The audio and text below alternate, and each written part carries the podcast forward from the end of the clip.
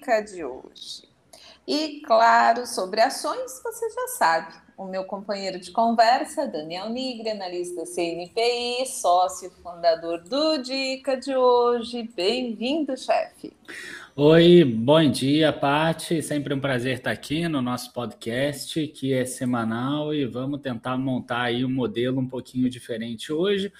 Vamos falar sobre uma empresa que divulgou resultado ontem e que está no meio do turbilhão das notícias. Acredito que muitas pessoas vão passar a olhar para essa empresa a partir do dia de hoje, porque ela apresentou um aumento de lucro de 800 e poucos por cento e a gente vai falar sobre isso já agora, na, enfim, nos próximos minutos.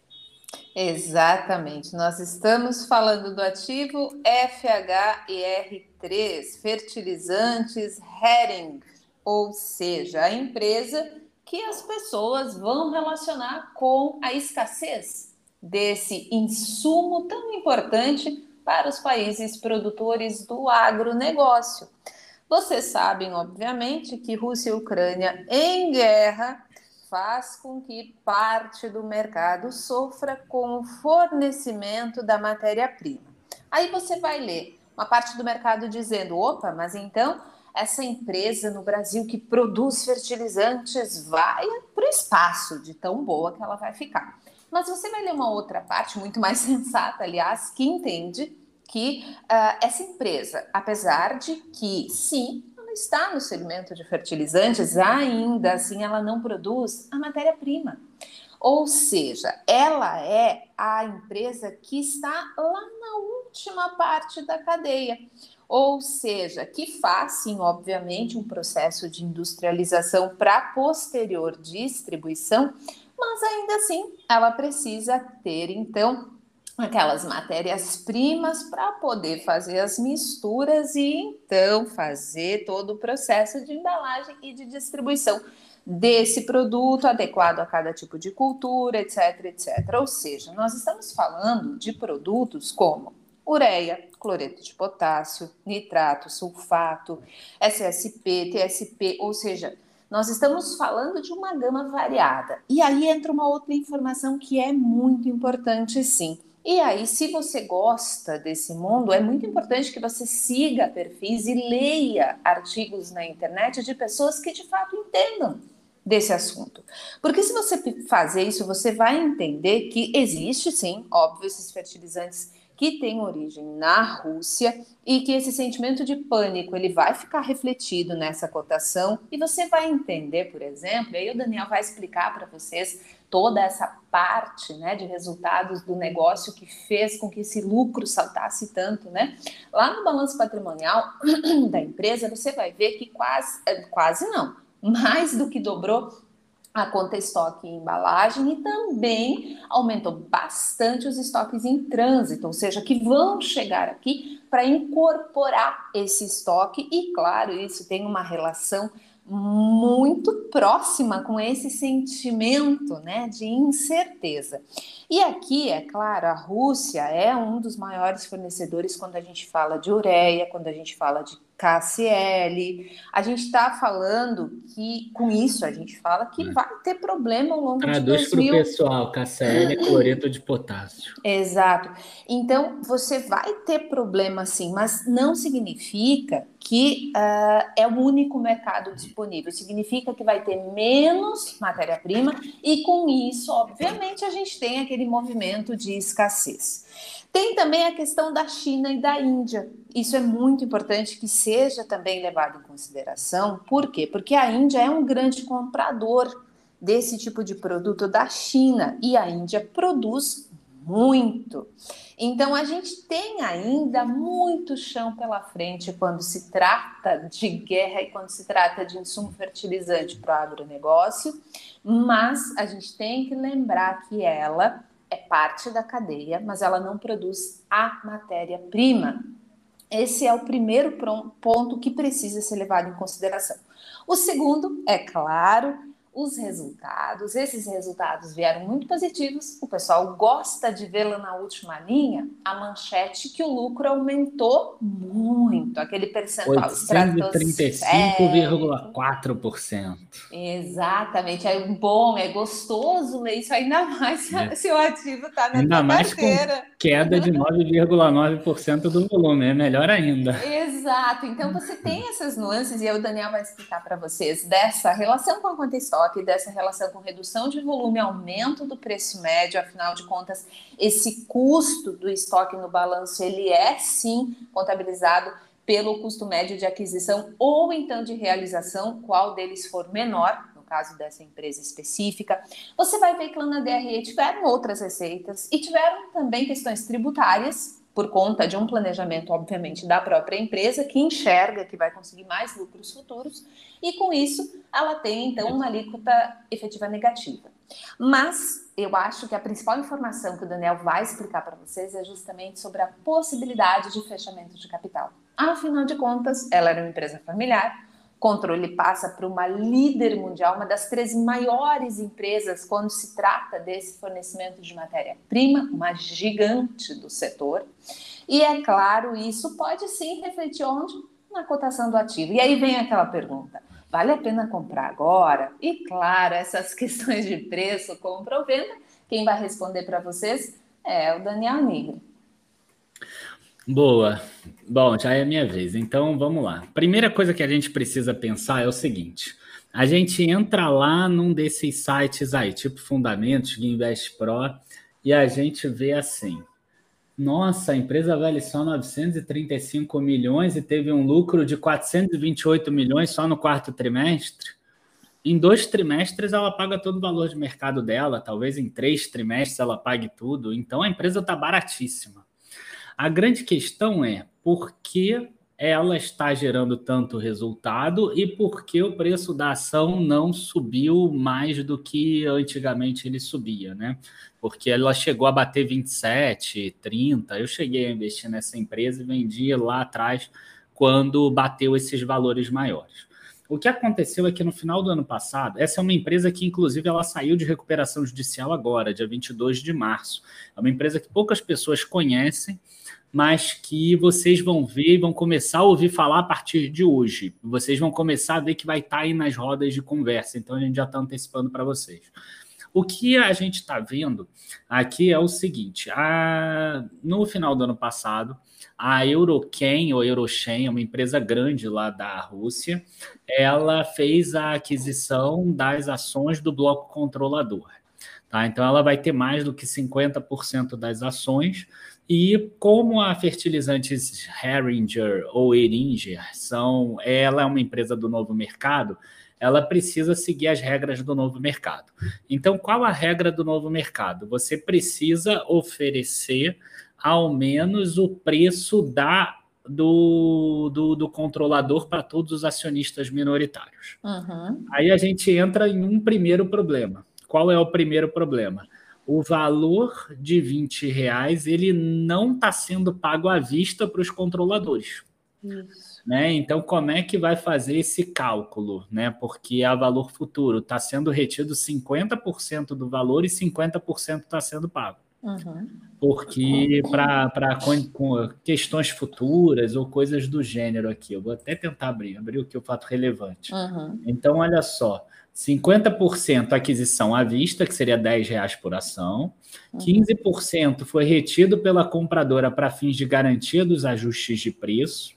Que faz essa muito questão, sentido, né? Claro, essa questão toda do estoque, tudo, né? A gente não sabe qual vai ser o valor que vai ficar. E 35% do preço de aquisição foi retido pela compradora para fins de garantia de indenização a serem pagas pelos vendedores à compradora.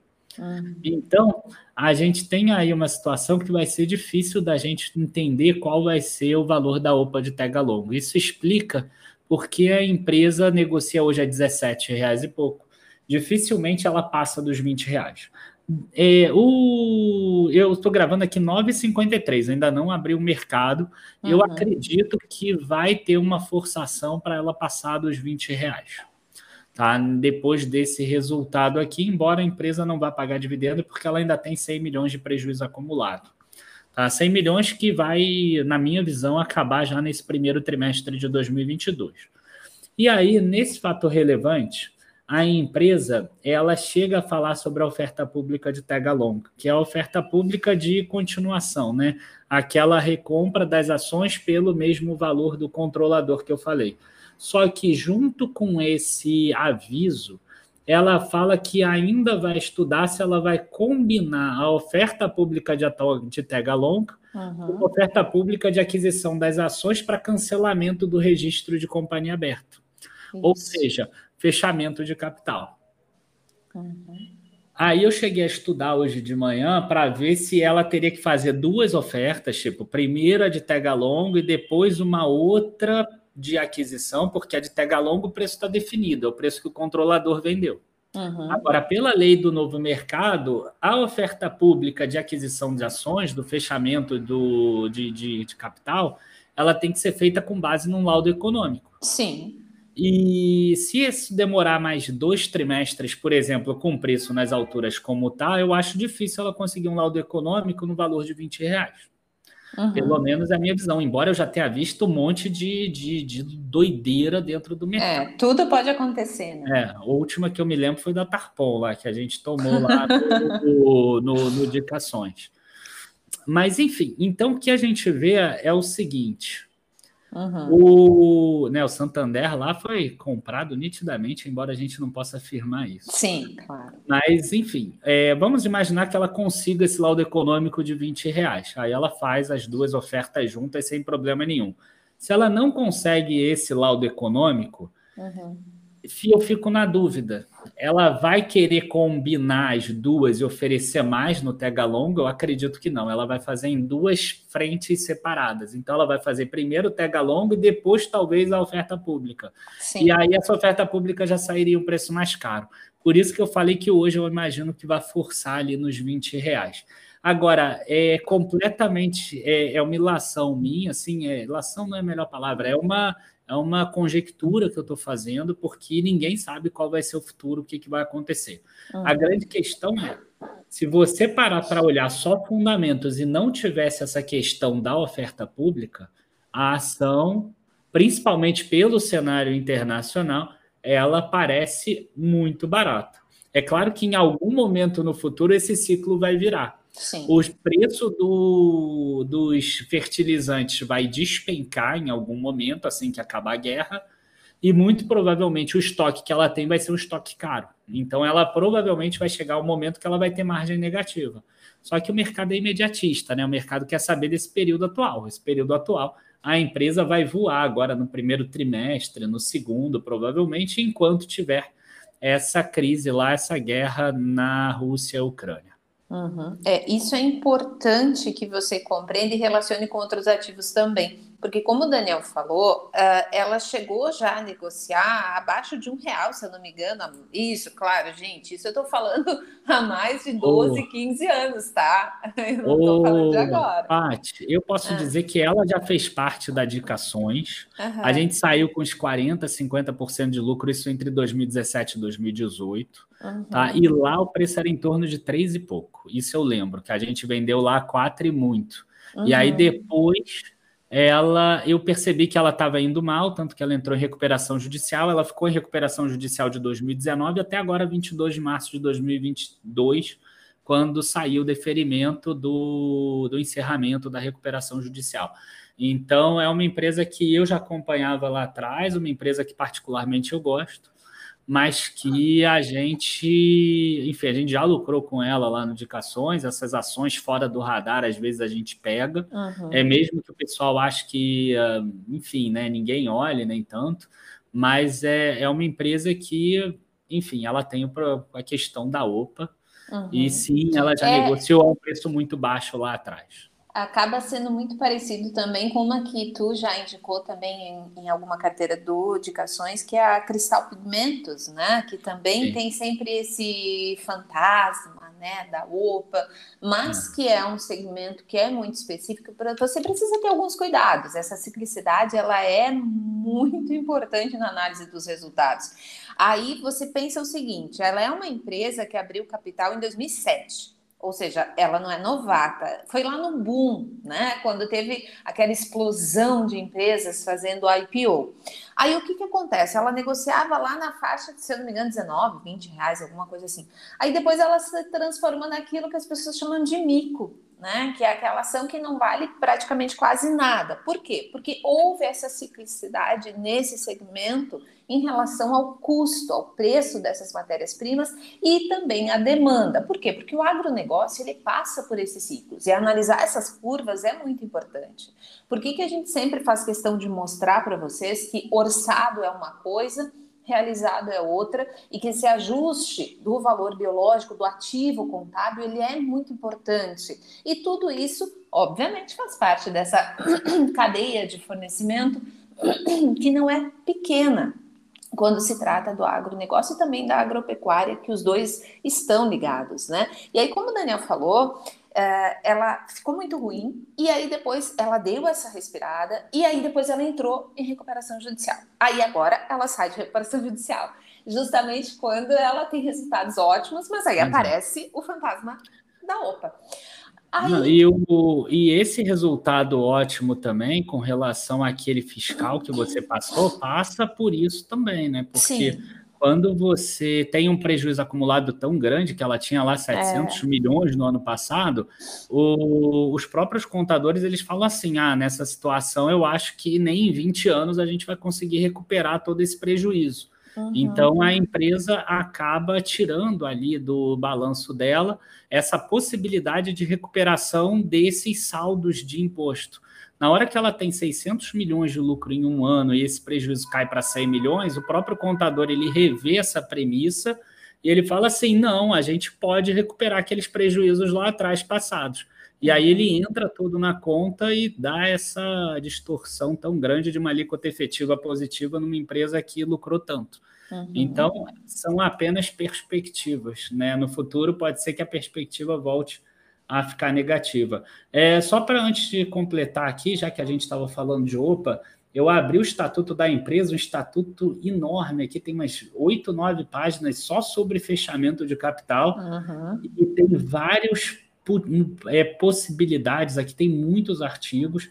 Eu acho que ela entra nesse artigo 42 aqui, tá? Que é o na oferta pública de aquisição de ações a ser efetivado pelos acionistas controladores para o cancelamento do registro da companhia aberta da companhia, que é o caso, se não for apenas o tag along, uhum. o preço mínimo a ser ofertado deverá corresponder ao valor econômico apurado em laudo avaliação de acordo com o artigo 44 deste Estatuto Social. Então, quer dizer, é laudo econômico. Tá? Sim. Eles têm algumas pós-ampios aqui, se não for o controlador fazendo o fechamento, né? Um adquirente que compre 20% das, das, das ações, aí se ele já tinha mais de 13% até 90 dias antes, e não, enfim, tem um zilhão de regras aqui mas o controlador fechando, e no caso a Euroquem vai virar controladora, pelo menos esse seria o meu entendimento, seria uma oferta pública no laudo econômico normal, como seria qualquer oferta pública de novo mercado. Uhum, exatamente. E aliás, quando se fala dessas aquisições, dessas possíveis, desses possíveis fechamentos de capital, é importante que se diga que não é um processo rápido, não é de hoje para amanhã não é de hoje para sexta-feira. Então, o mercado vai jogar para você muita informação, a empresa vai emitir outros comunicados. Agora, uma coisa a gente não pode negar: o cenário a princípio, para 2022, quando se trata do fornecimento dessa parte que vem da Rússia e dessa questão da China com a Índia, não tem previsão de nenhum analista, pelo menos analistas de respeito, que entendem esse mercado, de nenhuma grande variação positiva, ou seja, algo que possa vir a fazer a empresa lucrar menos. Então, quando eu falei no começo de que esse lucro, apesar de ter esse número gigante, 800 e alguma coisa que o Daniel comentou para vocês, ainda assim o mercado já sabia que viria grande.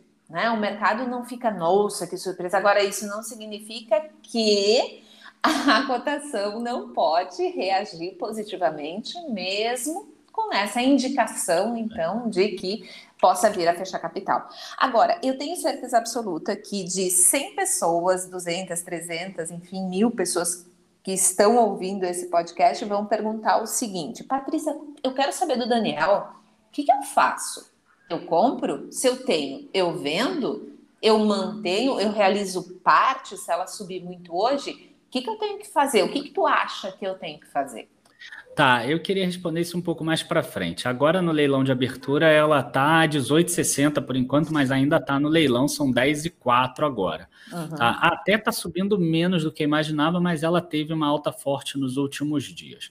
A grande questão é, a gente tem a trava ali dos 20 reais. Você chegou a citar Cristal Pigmentos, a Cristal Pigmentos foi uma empresa que estava divulgando bons resultados, é uma empresa diferente, que é uma empresa que já tinha lucro lá no balanço, então ela pagava dividendos e tudo, mas ela tinha um fantasma de uma OPA 12 reais. Esse fantasma acabou, né? A Tronox, que acabou comprando ela, não conseguiu fazer essa OPA para deslistar a ação. Isso uhum. aconteceu também com a Unipar, né, lá atrás, que ela também não conseguiu.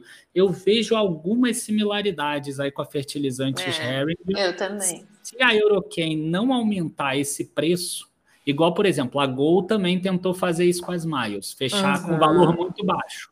Sim. Aí os acionistas não aceitaram. Ela uhum. aumentou o valor e conseguiu fechar o capital. Isso pode acontecer. Tá? A 20 reais, eu acho que eles não vão conseguir fechar, porque os próximos dois trimestres devem vir muito positivos. Uhum. Então, ela vai oferecer o tega longo, porque é obrigatório oferecer o tega longo. Quem quiser fechar a 20 vai fechar talvez isso trave o preço da ação. Então, para quem é meio impaciente, pode acabar chateando um pouco, mas uhum. na minha visão é uma empresa que para pegar um curto prazo aí pode ser uma empresa bastante interessante. Tá? Uhum. Eu queria aproveitar para falar um pouco sobre o mercado em si, ao invés de falar só sobre o se vale a pena, se não vale a pena e etc porque ela divulgou alguns números que são muito legais aqui uhum. com relação ao próprio segmento todo no Brasil do agronegócio na apresentação de resultados. Quer ver?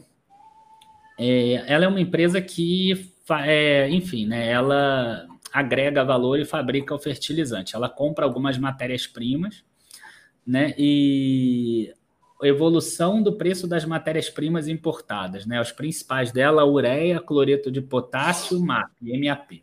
Uhum. A gente vai ver aqui que em dólar, tá? Olha só, só para vocês terem uma ideia. A ureia subiu 205% no ano passado.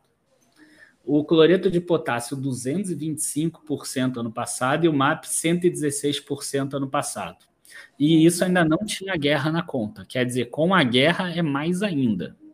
Tá? Então, esse é um ponto que é importante da gente ter em mente.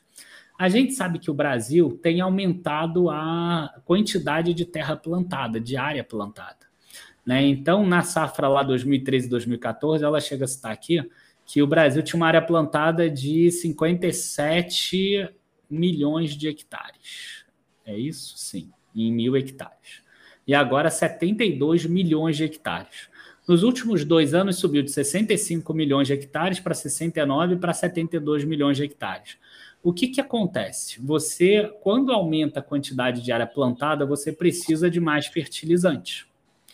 Então, o Brasil hoje, ele utiliza, né, para essa safra, essa é expectativa de 45,9 milhões de toneladas de fertilizante, para conseguir uma produção esperada de 265 milhões de toneladas, isso somando todas as culturas, tá? Dados do Conab aqui que eu estou tirando da própria apresentação da Fertilizantes Herringer. O Brasil hoje produz apenas uma fração desses 45 milhões e ela coloca esse número aqui também, o que é bem interessante, ó. O Brasil produz 6,99 milhões de toneladas. Uhum. Então, quer dizer, de 45,9, o Brasil produz 7. 38 Sim. milhões é importado. Então, o Brasil depende muito desses players de fora. né? A gente tem Oriente Médio ali, como você falou, da parte da ureia. A parte do potássio vai ficar muito mais focado na Rússia e na Ucrânia. Então, na minha visão, o cloreto de potássio vai trazer um problema maior. Talvez tenha uma alta um pouco mais forte, talvez até já esteja tendo, mas eu não sou especialista na área. E aí é onde entra a Herringer, né? Quanto foi a produção da Herringer, da fertilizantes Herringer em 2021? 1 milhão 491 mil. Então, se a gente pegar a proporção dela em relação a todo o consumo nacional, ela tem aí uns 3%. Se a gente pegar em relação à produção do Brasil, ela já tem uns 20. E aí a gente vai assim, ah, mas aumentar essa capacidade deve ser difícil. A empresa hoje tem uma capacidade instalada para 4 milhões 225 mil, né? Então é muita, é, é por tonelada, é toneladas, né? Então é uhum. muita coisa. Agora, o que que trava ela, né? Aquilo que você sempre fala, é a questão da armazenagem. Ela só tem 638 mil toneladas de, de armazenagem. Então, quer dizer, é, ela também não tem como ficar aumentando a capacidade de unidade dela, porque ela vai acabar gastando lá na armazenagem. Aquela questão do déficit de armazenagem que você vive falando e que eu vivo falando que isso não vai se resolver. Mas, enfim, é, a gente vê aqui mais um gargalo que existe na nossa indústria. É. Se a gente pegar só a capacidade instalada uhum. e ela pagar o valor que for na armazenagem e ela conseguir essas armazenagens, ela poderia subir essa produção dela de 1 milhão e 400 para 4 milhões e 200. Só que ela tem que fazer isso sem perder margem, né? Esse que é o grande desafio. É, e eu acho que é muito importante você lembrar sempre que isso que o Daniel falou vai interferir nos próximos resultados, por quê? Como a gente falou da conta estoque, se tu parar para analisar que tu tem um gráfico que continua empurrando o preço para cima por conta da escassez e da incerteza, você vai ter um custo contabilizado de uma aquisição menor do que a provável performance desse preço em 2022. Ou seja, o que ela vai cobrar aqui dentro vai também acompanhar a evolução desse preço lá fora, mesmo que ela já tenha feito essa aquisição uh, o famoso, entre aspas, se preparar mesmo para a guerra, né? Se tu sabe que o teu mercado está sedento pelo produto, vai demandar muito aquele produto, afinal de contas, ninguém vai parar de plantar. E como o Daniel comentou, pelos dados da Conab, existe uma expansão de terras produtivas, não apenas de aumento de eficiência, nas que já existem e são produtivas hoje.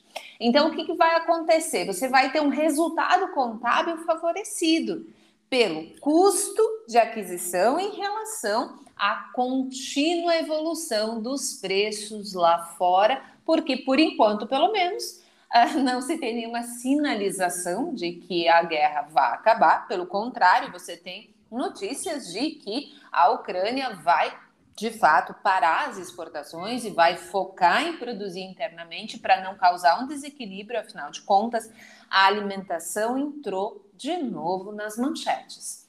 É Isso. claro que e, e, uma coisa que é importante é que a alimentação ela nunca, né, nunca foi uh, um equilíbrio quando se fala de mundo, mas ela piorou muito.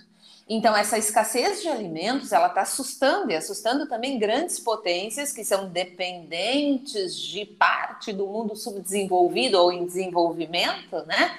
Para poder alimentar essa gente toda que não para de crescer. Então, é, tudo isso vai ajudar, pelo menos no curto prazo, os preços a ficarem mais pressionados e, claro, que contabilmente isso ajuda a geração de valor, geração de, a geração de valor EBITDA, no caso. E aí a geração de caixa, a transformação disso em geração de caixa. E aí, claro, lá o lucro contábil, que também fica bem feliz com todas essas mudanças, né? Isso, e outra coisa que eu acho que é importante é o seguinte: ela tem 14 unidades, sendo que dessas 14 unidades, 11 delas estão ativas e 3 estão hibernadas. Né? Então ela foi muito inteligente, ela foi ativando as unidades dela, afinal ela entrou em recuperação judicial, então ela teve que hibernar para não ter aqueles custos fixos tão grandes assim. Então ela foi fazendo por região, né? Então agora ela já tem todas da Centro-Oeste, do Sudeste e do Nordeste ativas e no primeiro semestre de 2022 ela já retorna à atividade da unidade de Rio Grande, no Rio Grande do Sul, faltando aonde? Paranaguá, no Paraná, e Porto Alegre, no Rio Grande do Sul. Então, ela volta a ativar, provavelmente, se a guerra continuar, as unidades do Sul também, o que vai fazer com que ela aumente a produção dela. Tá? Passando para a parte de números, vamos passar para a parte de números, Paty? Sim, podemos? Aham, podemos. O que chama muita atenção nesse negócio é o seguinte: se você parar para olhar o volume, cresceu em um ano para o outro 8,1%, principalmente por causa do primeiro semestre. Uhum. Tá? Agora, quando você vai olhar a receita, cara, a receita cresceu 93,8%. O milagre do preço e do custo certo, né? Pois é. Então, quer dizer, é uma diferença muito grande. Aí você vai lá, ah, o custo subiu 73, mas, cara, a receita subiu 93. Então, o lucro bruto saiu 214%. Isso. Então, quer dizer, ela sai de uma margem de 14 e vai para uma margem de 23. Uhum. Aí, quando você vai olhar o quarto trimestre de 2021, a margem já é de 26, porque o preço subiu mais ainda. Sim. E o primeiro trimestre de 2022, se bobear, a margem vai a 30, ou a 28, 29. Porque, e no segundo trimestre, talvez vai mais ainda. É. Então a empresa ela tem essa vontade, tem essa possibilidade de aumentar a, a, a produção dela. Uhum. Né? O fretes e comissões, despesas gerais administrativas que pareciam altas, né, antigamente, hoje em dia já não são, não parece tão grande assim. Uhum. E aí a empresa gera esse EBITDA tão grande, né, de 402 milhões no quarto trimestre de 2021, em, em 2021 completo 870 milhões. Uhum. Lembra que eu falei que é uma empresa que negocia aí com essa alta de hoje aí de 5%, vai negociar um bilhão, por exemplo. Sim. Então quer dizer, você gera um EBITDA de um ano. Ah, ela ainda tem dívidas do processo de recuperação judicial e normais do curso normal. Tem. Sim, Isso aí vai dar um continuar gerando caixa. Bilhão. É. Hum. Cara, é muito. É, é muita diferença. É. O que vai travar o preço da ação é exatamente a UPA. É. E que se eu fosse controlador, enfim, deixa para lá, né? o problema é que ele não vai conseguir fazer a OPA, assim, ele vai fazer o Tega Longa 20, Sim. mas ele não vai conseguir fazer a OPA 20 reais. E aí ela pode acontecer igual a Tronox ou igual a Unipare, etc. É exatamente por isso que a gente comentou que não é uma coisa que vai acontecer de hoje para amanhã, de hoje para ah, sexta, é. de hoje para semana que vem. Pode botar um ano aí. Exato. E aí vem essa questão, e aí, claro, se tu quiser responder, né, chefe, fica a teu critério. Tu acha que de fato é um tipo de ativo que vale a pena olhar com mais carinho agora? Assim, é, é um ativo que é muito volátil, tá? Então, se você olhar nos últimos no, só em março, por exemplo, é, 24 de fevereiro, ele caiu lá 12,60. Uhum. Aí depois, em o 7 de março, por exemplo, ele chegou a bater a máxima 19,87. Aí depois, no dia 14, 15 de março, ele cai para 14,50 e agora, nesse momento, já abriu aqui, tá 18,62, por exemplo. É, não é, chegou a 20. 58. Então, quer dizer, ele chegou, bateu lá perto do 20, aí caiu para o 14, etc. Uhum. Pensando no cenário conservador. Qual o cenário conservador? Opa, a, nem a 20 reais, né? Opa, 18,50, 19, mais ou menos. Você comprar lá 15, por exemplo, é um baita de uma compra, tá? Uhum. Porque se não sair o fechamento de mercado, a empresa vai gerar um lucro absurdo e você pode ganhar. Se tiver o fechamento de mercado, cara, tu comprou a 15 e vendeu. Vamos imaginar aí, botando que tem o tempo, tem o dinheiro no tempo, você poderia estar botando em renda fixa, etc. Uma OPA, entre aspas, a 18,50, mesmo que ela saia a 20 reais. Uhum. Tá? E aí você vai ter de 15 para 18,50, é um, é um bom ganho se você esperar um ano, por exemplo. Então, para mim, ali 15, 16 até vai. Tá? A partir daí, é, se quiser, você vai ter que fazer assim: uma pequena compra agora. Uhum. E aí, depois, se cair, você faz uma compra maior, tá? A compra agora não é para ganhar dinheiro com a OPA, você está tomando o risco da OPA. É. Tá? Se a OPA sair a 20 reais, você perdeu a chance de ganhar 12% em renda fixa e vai ficar com dinheiro parado no tempo por um ano. Tá? Uhum. Seria isso. Se não sair a OPA, aí sim você vai ter um dinheiro que vai ser maior, provavelmente. Tá? Se a guerra não acabar, obviamente. Exatamente. Ou seja, é um olho no movimento é, né, desse fechamento de mercado e um olho também, claro, no cenário externo, como vai se desenrolar. E acredite, em 2022 vai longe ainda essa questão de produção, de safras lá fora, desculpa, do preço dos alimentos que vão sim, obviamente você já sabe mudar de acordo com as safras, né? Ah, nossa, aquele país é o maior produtor, ele teve uma boa safra, ele tem um bom grau de estocagem, ou seja, a gente vai trabalhar essa volatilidade dos alimentos ao longo do ano, não vai mudar, pelo, pelo menos por enquanto, né? Não tem uma perspectiva de mudança. Isso. E tem uma outra coisa: o dólar agora está caindo a 4,72. Isso é algo que pode, por um lado, aí atrapalhar a empresa.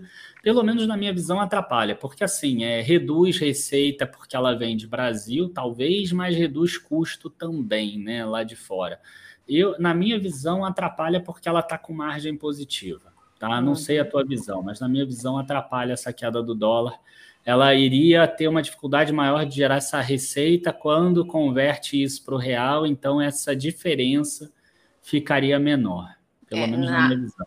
É, a questão aqui, principalmente em relação aos custos, né? Então, sim, ah, mas aí você precisa pensar assim, nossa, vai ter uma variação, se ela continuar, obviamente, fazendo grandes compras, ou se ela continua fazendo grandes compras ao longo desse primeiro trimestre de 2022, quando o dólar recuou, e claro, se isso vai continuar, se vai se manter, e aí é aquela ve aquele velho ditado, né, que é muito difícil tu prever o comportamento do câmbio, mas tem reflexo, inclusive já tem jornais, especialistas, economistas falando sobre os resultados do primeiro trimestre de 2022 que podem vir impactados sim por esse preço médio menor do dólar, ajudando algumas empresas, inclusive o Daniel escreveu sobre isso no relatório uh, de sábado, quando ele fala que as empresas do mercado doméstico tiveram uma valorização maior do que as dependentes do mercado externo, que tem relação direta com o câmbio,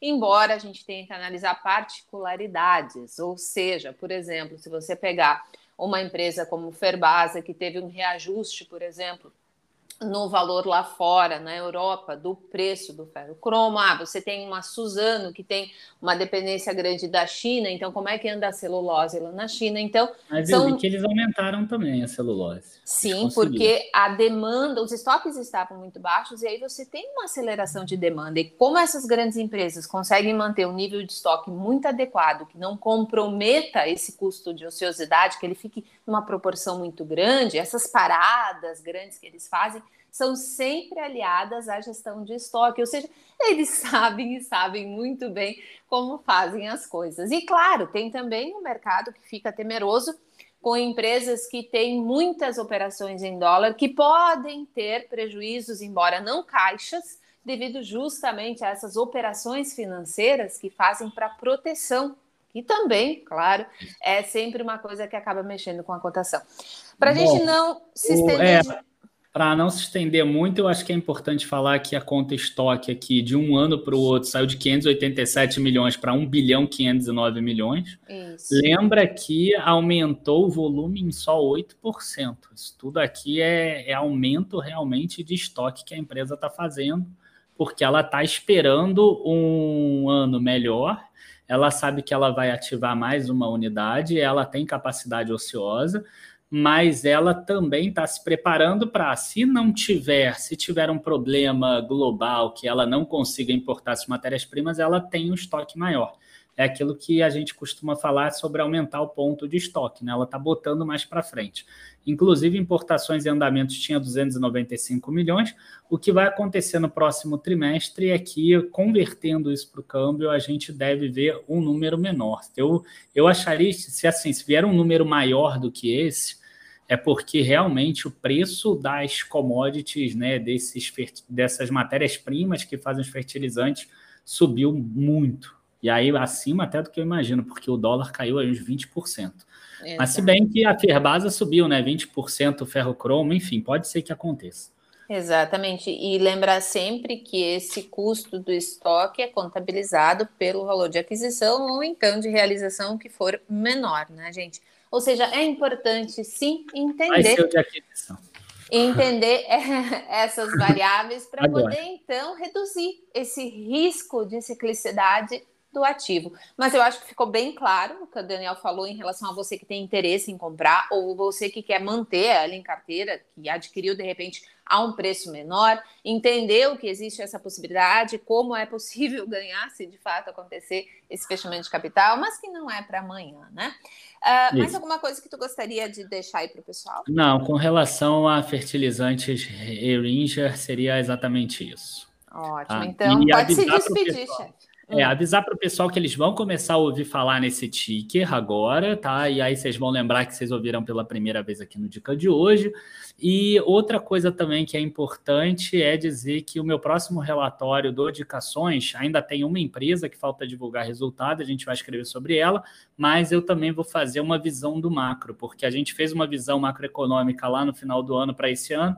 Essa guerra deu uma modificada aí no mundo, então eu vou fazer um novo relatório macro, não vou mudar a minha tese, não, tá? Vai continuar a mesma tese, mas eu vou meio que dar uma explicação por que, que a coisa está caminhando exatamente para o caminho oposto do que eu imaginava. Então não percam o relatório de sábado. Exatamente, é um relatório sempre muito aguardado de cenário macroeconômico, assim também como aqueles relatórios onde o Daniel mostra para vocês aquelas uh, possíveis, os possíveis ah. resultados, né? As projeções que ele é. faz, a comparabilidade dos resultados em Esse janelas ser mais diferentes. Final de abril. Exatamente, o pessoal gosta hum. e gosta muito desses relatórios. Mas eu vou dizer uma coisa. O esse relatório macro, ele é muito legal. Eu boto a minha ideia, só que é, eu errei tudo nesses primeiros três meses e a carteira está rendendo mais do que Bovespa. Isso é importante deixar claro. Ah, né? Porque na hora que você chega num ponto que você tem a tua ideia, você tem o teu racional, mas você sabe que você pode ser enganado por algum viés comportamental. Na hora uhum. que você sabe que você pode errar e você tem proteções dentro da carteira que vão contra a tua tese, uhum. você consegue isso. Você, em um cenário que você erra tudo, você meio que empata e ganha um pouquinho do índice, e no cenário que você acerta, você pega e dispara em relação ao índice. Então é importante deixar isso claro também. O Daniel errou tudo, ele é burro. Para quem vê só o conteúdo gratuito, ele é, mas para quem vê o conteúdo pago, percebe lá que a gente está conseguindo render o mais do que o Ibovespa, diferente do que muitas, muitos fundos aí e, e outras empresas que não conseguem e que Exato. não fazem tese nenhuma. Então, toma cuidado com esse viés teu agora comportamental de ficar tentando analisar o Daniel pelo conteúdo gratuito também. Exatamente, até porque é, nunca é demais lembrar né, que as projeções elas são testes de hipóteses. Então você vai testar determinadas hipóteses a partir de uma gama de variáveis históricas e, claro, baseadas naquilo que você enxerga e tem de dados sobre o mercado futuro. Então, por exemplo, hoje, como está o contrato futuro? Vamos pensar no trigo. Quanto que ele vai estar tá vendido lá em abril, maio? E o petróleo, como é que ele está? Ou seja, mas isso muda de um dia para o outro. Então, você ter consciência de que essa gestão de curto prazo ela é mais dinâmica, é um passo muito importante para você não acabar se colocando num pedestal e achar que você é a única pessoa que sabe o que vai acontecer, ou então que você tem absoluta certeza de que isso vai acontecer. Uh, guerras acontecem, infelizmente, pandemias acontecem, infelizmente, ninguém previa, as coisas aconteceram. E ter, uh, como é que é aquela frase, agora me deu branco, esqueci, mas é uma frase tão boa que diz que quando você se protege das suas próprias certezas, você começa a errar menos. Então, isso é muito importante. Esse viés comportamental, por mais que as pessoas, muita gente não goste, né? Porque acha que, ah, encheção de linguiça, ah, por que falar isso? Que bobagem. Tudo o que tu faz tem um, uma grande influência de como tu pensa sobre aquele assunto. Então, e é muito importante levar isso em consideração. Uh, chefe, quer se despedir do pessoal? É, eu já me despedi, já foi. Já foi, então, tá bom. Já. Muito obrigada pela companhia de vocês, muito obrigada ao Daniel Nigri pela companhia, pela gentileza, pelo tempo, pelos conhecimentos. Eu espero que vocês tenham tirado as dúvidas em relação a esse ativo que está nas rodas de conversa sobre investimento. E claro, a gente volta num outro podcast para fazer aí um giro de mercado sobre as principais notícias dessa semana e como elas podem impactar os teus investimentos. Muito obrigada pela companhia, um abraço e até o próximo podcast. Tchau, tchau, pessoal.